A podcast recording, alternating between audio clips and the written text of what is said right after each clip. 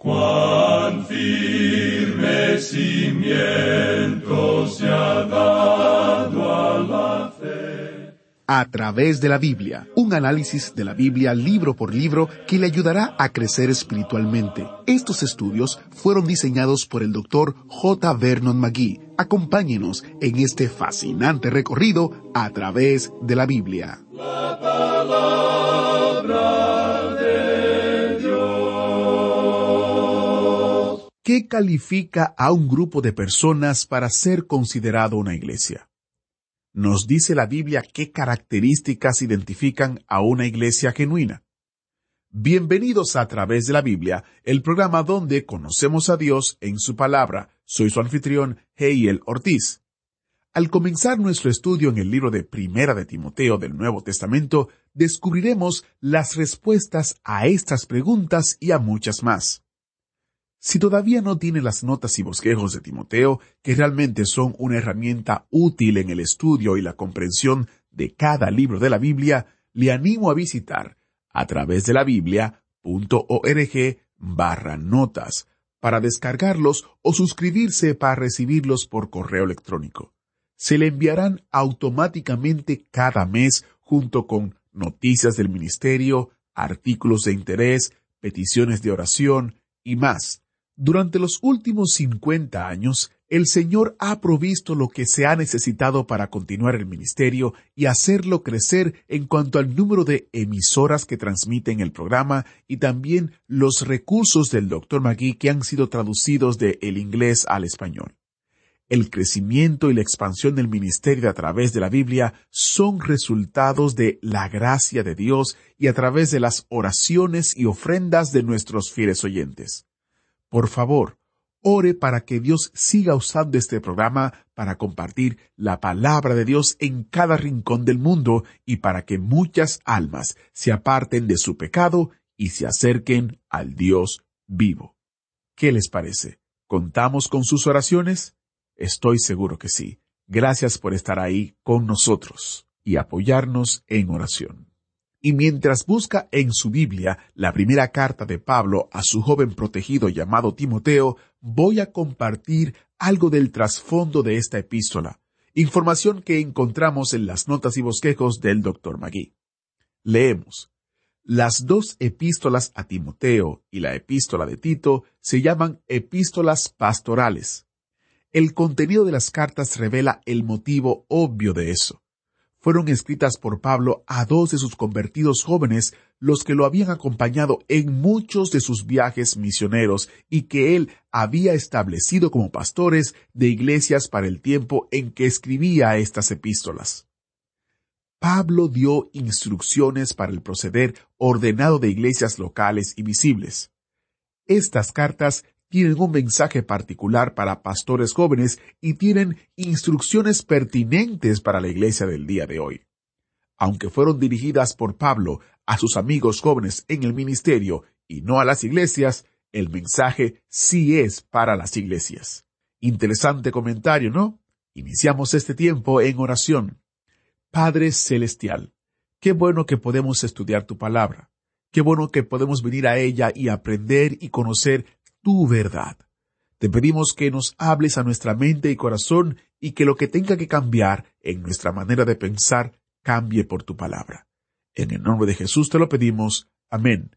Y ahora busque su Biblia o encienda su Biblia porque estamos iniciando la carta de primera de Timoteo.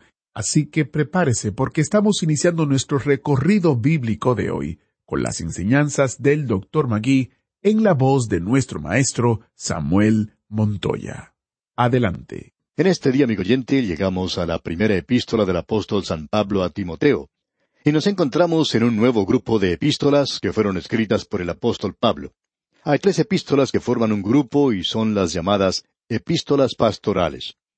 La razón por la cual son llamadas en esta forma es que estas epístolas tienen que ver con las iglesias locales.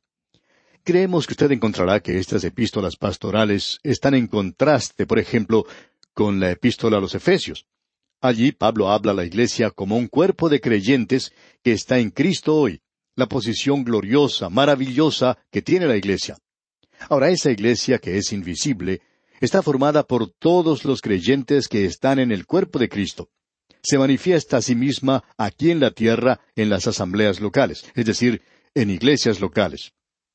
Ahora, el solo colocar un campanario en un edificio y el poner un púlpito al frente de una sala y tener un lugar especial para el coro y cantar la doxología, eso no indica que es una iglesia local en el sentido de la palabra como se usa en el Nuevo Testamento. Hay, por cierto, varios aspectos que la identifican. La iglesia visible debe manifestarse a sí misma en una forma muy definida aquí en este mundo para llenar los requerimientos y también para cumplir con todas las definiciones de una iglesia local, de manera que sea una iglesia del Señor Jesucristo. Estas tres epístolas que han sido escritas en realidad a dos jóvenes predicadores, y vamos a hablar de ellos más adelante, estos dos jóvenes fueron producto o fruto de la vida del apóstol Pablo, es decir, ellos fueron guiados al Señor Jesucristo mediante el ministerio del apóstol Pablo. Él había tenido a estos hombres como sus ayudantes, y este joven Timoteo y también Tito estuvieron con él, y él les dice cosas en cuanto a la iglesia local. Creemos que en estas tres epístolas se trata dos cosas principales. Se trata con el credo de la iglesia y luego con la conducta de la iglesia. Dentro de la iglesia, la adoración debe hacerse en forma correcta, y afuera, la iglesia debe manifestarse en buenas obras. Adentro, adoración. Afuera, obras. Así es como debe manifestarse la iglesia. La iglesia local debe tener ciertas cosas, y el apóstol Pablo en las tres epístolas trata con estas cosas en una forma muy directa. Él trata en realidad con dos puntos importantes, aquello que está adentro y aquello que está afuera de la iglesia. Él divide, por ejemplo, esta primera epístola a Timoteo, y vamos a mencionar esto más adelante otra vez, pero él divide esta epístola de la siguiente manera. Capítulo uno. Fe, la fe de la iglesia, su doctrina. Capítulo dos. El orden de la iglesia. Capítulo tres. Los obreros en la iglesia. Capítulo cuatro. La apostasía que vendría. Y en los capítulos cinco y seis tenemos las obligaciones de los oficiales de la iglesia. Ahora, cuando uno llega a la segunda epístola a Timoteo, puede apreciar las aflicciones de la iglesia, y en segundo lugar vemos que la iglesia es activa. Y luego uno puede apreciar la apostasía, y entonces la lealtad, la fidelidad de la iglesia. En la epístola a Tito, uno encuentra primero el orden de la iglesia, luego la misma cosa, la doctrina, en el capítulo dos, y entonces las buenas obras de la iglesia se mencionan en el capítulo tres. Así es que tenemos el credo adentro y la conducta en la parte de afuera. Adentro es la adoración, afuera son las buenas obras. La iglesia se manifiesta en una asamblea local. Levanta o construye un edificio. Ahora, en los días de Pablo, ellos no tenían un comité para la construcción de la iglesia. Esa era una cosa que ellos no necesitaban porque en ese entonces no estaban construyendo templos. Por lo general, ellos se reunían en los hogares y también opinamos que probablemente se reunían en lugares o edificios públicos. Sabemos que en Éfeso, por ejemplo, el apóstol Pablo aparentemente alquiló la escuela de Tirano, un lugar donde se llevaba a cabo clases, y Pablo aparentemente usaba el auditorio de ese lugar durante la hora de la siesta cada día, y la gente venía de todas partes para escucharle predicar. Eso se podría caracterizar como una asamblea local, y por cierto, llegó a ser la iglesia local en Éfeso. La iglesia, por tanto, para que llegue a ser una asamblea local, debe tener ciertas cosas que la caracterizan. La iglesia tiene que tener un credo, una doctrina, tiene que ser exacta, cabal, tiene que ser correcta. Creemos que en la primera epístola a Timoteo hay dos versículos que nos presentan el mensaje que el apóstol Pablo tiene aquí. En el primer capítulo, el versículo tres dice lo siguiente, Como te rogué que te quedases en Éfeso cuando fui a Macedonia, para que mandases a algunos que no enseñen diferente doctrina. Ahora, esto es algo muy importante, que la Iglesia tenga la doctrina correcta. Y eso es lo que queremos decir cuando decimos que el campanario no hace una iglesia local de ninguna manera. Luego, en la primera epístola a Timoteo capítulo tres versículo quince, él le dice a este joven predicador, para que si tardo, sepas cómo debes conducirte en la casa de Dios, que es la iglesia del Dios viviente, columna y baluarte de la verdad.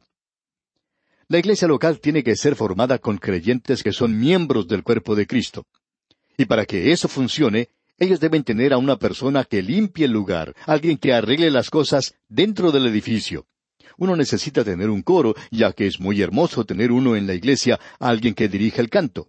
Es bueno tener obreros en la iglesia. En realidad, Pablo va a decir que esto es algo esencial para tener una iglesia ordenada. Debe haber obreros y tienen que cumplir con ciertos requerimientos, y que la iglesia debe funcionar de una manera ordenada y manifestarse en la comunidad por sus buenas obras.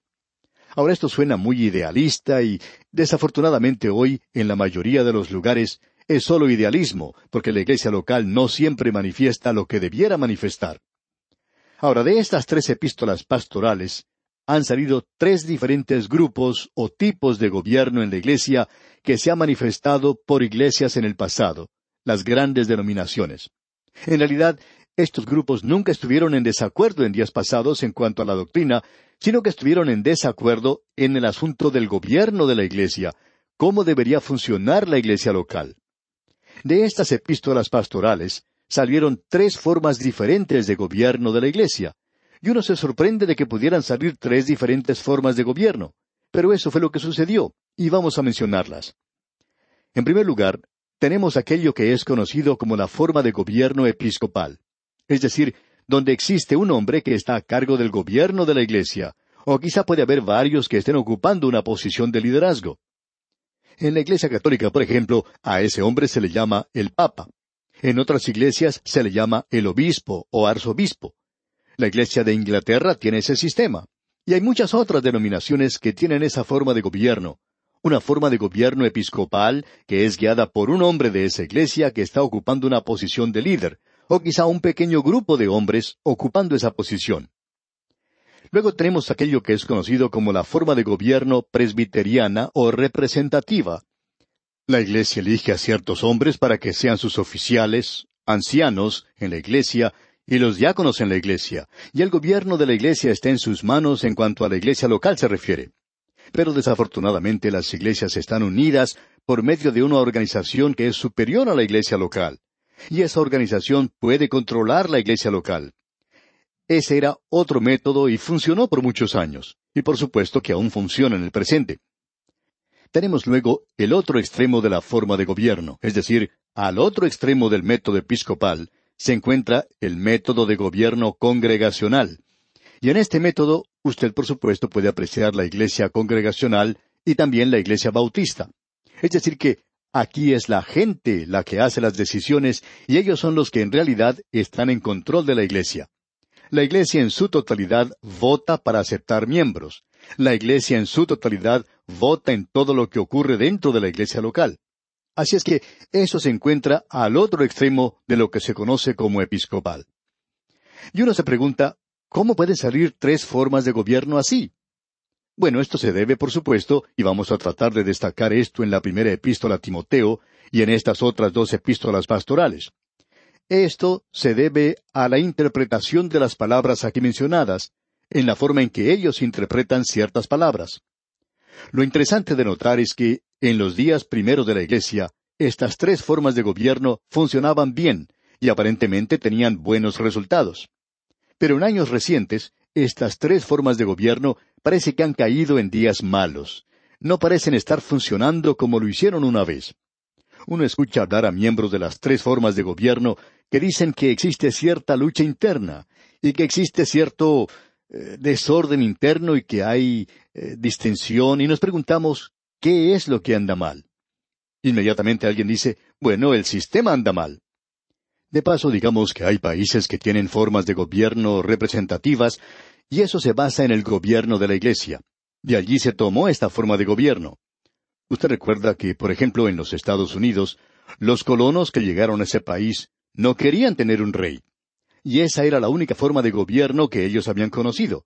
Pero ya no querían saber nada de un rey. No querían tener una forma de gobierno autocrática, y no estaban muy dispuestos a dejar que la gente gobernara. Ahora eso puede parecer extraño cuando uno escucha hablar a los políticos hoy, cuando éstos hablan acerca de que cada uno tiene un voto y cosas por el estilo. En los colonos primitivos, por ejemplo, las mujeres no votaban, y aquellos que no tenían propiedades, éstos tampoco tenían que votar. Solo aquellos que tenían propiedad y que formaban parte de la clase alta, digamos, esos eran quienes podían votar. La razón por la cual ellos no querían tener un rey que los gobernara era porque ellos no podían confiar en la naturaleza humana. Y eso indicaba que ellos no podían confiar el uno en el otro. Ahora la gente opina que esos hombres eran políticos, patriotas, santos maravillosos. Bueno, ellos eran seres humanos y tenían debilidades y sabían que ellos no se podían confiar el uno del otro. Así es que no querían dar o colocar el poder en las manos de un solo hombre. Y también ellos tenían temor de poner ese poder en las manos del pueblo porque tampoco tenían confianza en el pueblo. Esto tiende a hacernos recordar la idea que dan los políticos de hoy cuando dicen que cuando habla el pueblo, uno escucha la voz de Dios. Y que la voz del pueblo es la voz de Dios. Bueno, hablando honradamente, no creemos que eso sea cierto. Y lo que Pablo está indicando aquí, y queremos expresarlo de una manera en que no seamos malentendidos, y reconocemos nuestra falta de habilidad para expresar esto en la forma en que debiéramos. Pero creemos que lo que Pablo está diciendo en esta epístola es que lo que es importante no es la forma de gobierno, sino que una forma de gobierno es importante. Lo importante es que el carácter de los hombres que están ocupando ciertas posiciones es que ellos tengan que ser de cierto calibre y que tengan cierto carácter.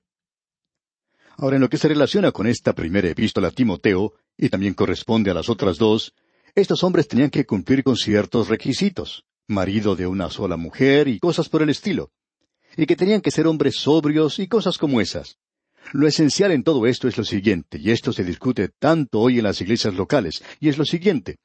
Pablo está tratando de decirnos, y esperamos ser entendidos en esto, que los hombres que son los oficiales, aquellos que ocupan cargos en la iglesia, son aquellos que deben ser espirituales. Porque ningún sistema puede funcionar bien a no ser que los hombres que ocupan una posición de autoridad sean dignos de esa posición. Si ellos no están preparados para eso, entonces el sistema no puede funcionar, ya sea el sistema congregacional o el episcopal o el presbiteriano. Ninguno de ellos obrará cuando los hombres que estén al frente de esa iglesia no son dignos. Y ese, amigo oyente, es el problema hoy. Ese es el problema en el sistema político. Ese es el problema en la iglesia. Para que un hombre sea elegido hoy, decimos que tiene que haber sido un hombre con éxito en los negocios. Él tiene que ser un hombre que pueda ser un líder, que tenga habilidades para dirigir. Y hablando honradamente, amigo oyente, creemos que esas cosas son buenas, pero es necesario que reconozcamos si es un hombre espiritual.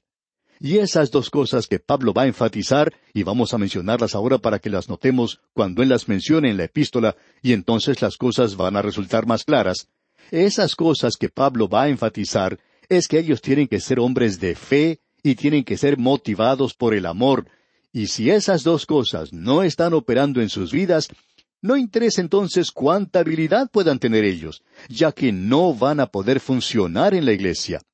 Eso significa sencillamente lo siguiente, que la autoridad que ellos puedan tener no resultará en ninguna autoridad en la realidad. Y esperamos que podamos hablar claramente de esto con usted, amigo oyente. Ahora, ¿qué es lo que Pablo va a decir? Pablo va a decir que usted ha sido nombrado un anciano, o un obispo, o un diácono en la iglesia. Bien, usted tiene un cargo. Ahora usted se siente algo pomposo, ostentoso. Usted tiene una autoridad. Pablo dice que usted no tiene autoridad. Bueno, entonces, ¿qué es lo que quiere decir? Quiere decir sencillamente esto, que Cristo es la cabeza de la Iglesia, y que el Espíritu Santo es quien va a mostrar el liderazgo y la guía y la dirección, y que el que tiene un cargo nunca tiene que demostrar su voluntad en cualquier cosa, él tiene que descubrir cuál es la voluntad de Dios. Y eso quiere decir que él tiene que ser un hombre de fe, él tiene que ser una persona motivada por el amor. Y amigo oyente, debemos decirle que esa es la única clase de hombre que debe tener un cargo o ser un ministro en la iglesia. El hombre de fe, motivado por el amor. Ahora, eso no quiere decir que tiene que ser una persona que va a ir de un lado a otro siempre pronunciando palabras lisonjeras, dando eh, palmaditas en la espalda y tratando de complacer a los hombres. Lo que él va a tratar de hacer es el llevar a cabo la voluntad de Cristo en esa iglesia. Y él tiene que dejar bien en claro que Cristo es la cabeza de la iglesia y que su labor es la de ver que Cristo sea la cabeza en esa iglesia. Ah, amigo oyente, hemos gastado demasiadas horas en reuniones de juntas hablando acerca de alguna pequeña cosa que no tenía nada que ver con el bienestar espiritual de la iglesia. En cambio, tenía mucho que ver con la voluntad de alguna persona obstinada, terca, porfiada, que pensaba ser un hombre espiritual, pero que no tenía ninguna idea de que él debía llevar a cabo las cosas a través de la voluntad de Cristo. Ahora, en primer lugar, él nunca, ni siquiera pensaba buscar la voluntad de Cristo. Todo lo que él estaba tratando de hacer era servir su propia voluntad, porque pensaba que su voluntad era lo correcto. Amigo oyente, en el día de hoy, Cristo es la cabeza de la iglesia local. Y si Él no es la cabeza de la iglesia local, y vamos a ver esto en el primer versículo donde Él dice aquí, del Señor Jesucristo. Y Él es el Señor. Y recuerde, eso es número uno. Pero si Cristo no es la cabeza de la iglesia local, amigo oyente, tenemos toda esta maquinaria volteada al revés. El Señor Jesucristo dijo en su día, Me llamáis Señor, Señor, y no hacéis las cosas que os mando. Hay muchas personas que le llaman a Él Señor hoy en la iglesia y no le están siguiendo para nada. Amigo oyente, el tener un cargo en la iglesia hoy significa que usted tiene que llevar a cabo la voluntad de Cristo, sus mandamientos, sus deseos. Él es la cabeza de la iglesia local. Eso es algo que se necesita mucho hoy, ¿no le parece? Y la forma de gobierno. Por tanto, hemos dicho todo esto para indicar que nosotros no estamos preparados para discutir o argumentar con cualquier persona en cuanto a su forma de gobierno. Si usted cree que la forma de gobierno que usted tiene en su iglesia es la mejor, muy bien, continúe haciéndolo. Pero amigo oyente, eso solo va a dar resultado si usted tiene la clase indicada de persona. No tendrá ningún resultado, y no interesa qué clase de forma de gobierno sea, si usted no tiene allí a la persona correcta. Eso es lo que ha detenido muchas maquinarias el día de hoy. Eso es lo que evita que la iglesia funcione correctamente. Esa es la razón por la cual no vemos mucha evidencia de Cristo. La obligación de la iglesia es demostrarlo a Él, demostrar a Cristo a todo el mundo. Bien, amigo oyente, vamos a detenernos aquí por hoy. Dios mediante, en nuestro próximo programa, entraremos a estudiar ya el primer capítulo de la primera epístola a Timoteo, que Dios derrame sobre usted sus ilimitadas bendiciones. Muchas gracias al maestro Samuel Montoya. Nuestro maestro Samuel Montoya nos dijo muy claramente, lo verdaderamente importante es que Jesucristo es la cabeza de la iglesia y nuestra misión es proclamar su mensaje. Esto es lo que hacemos todos los días con este programa, con este ministerio. A eso nos dedicamos y estamos muy agradecidos que nos acompañe en el estudio todo lo que hacemos se hace con usted en mente. Gracias por estar con nosotros en sintonía.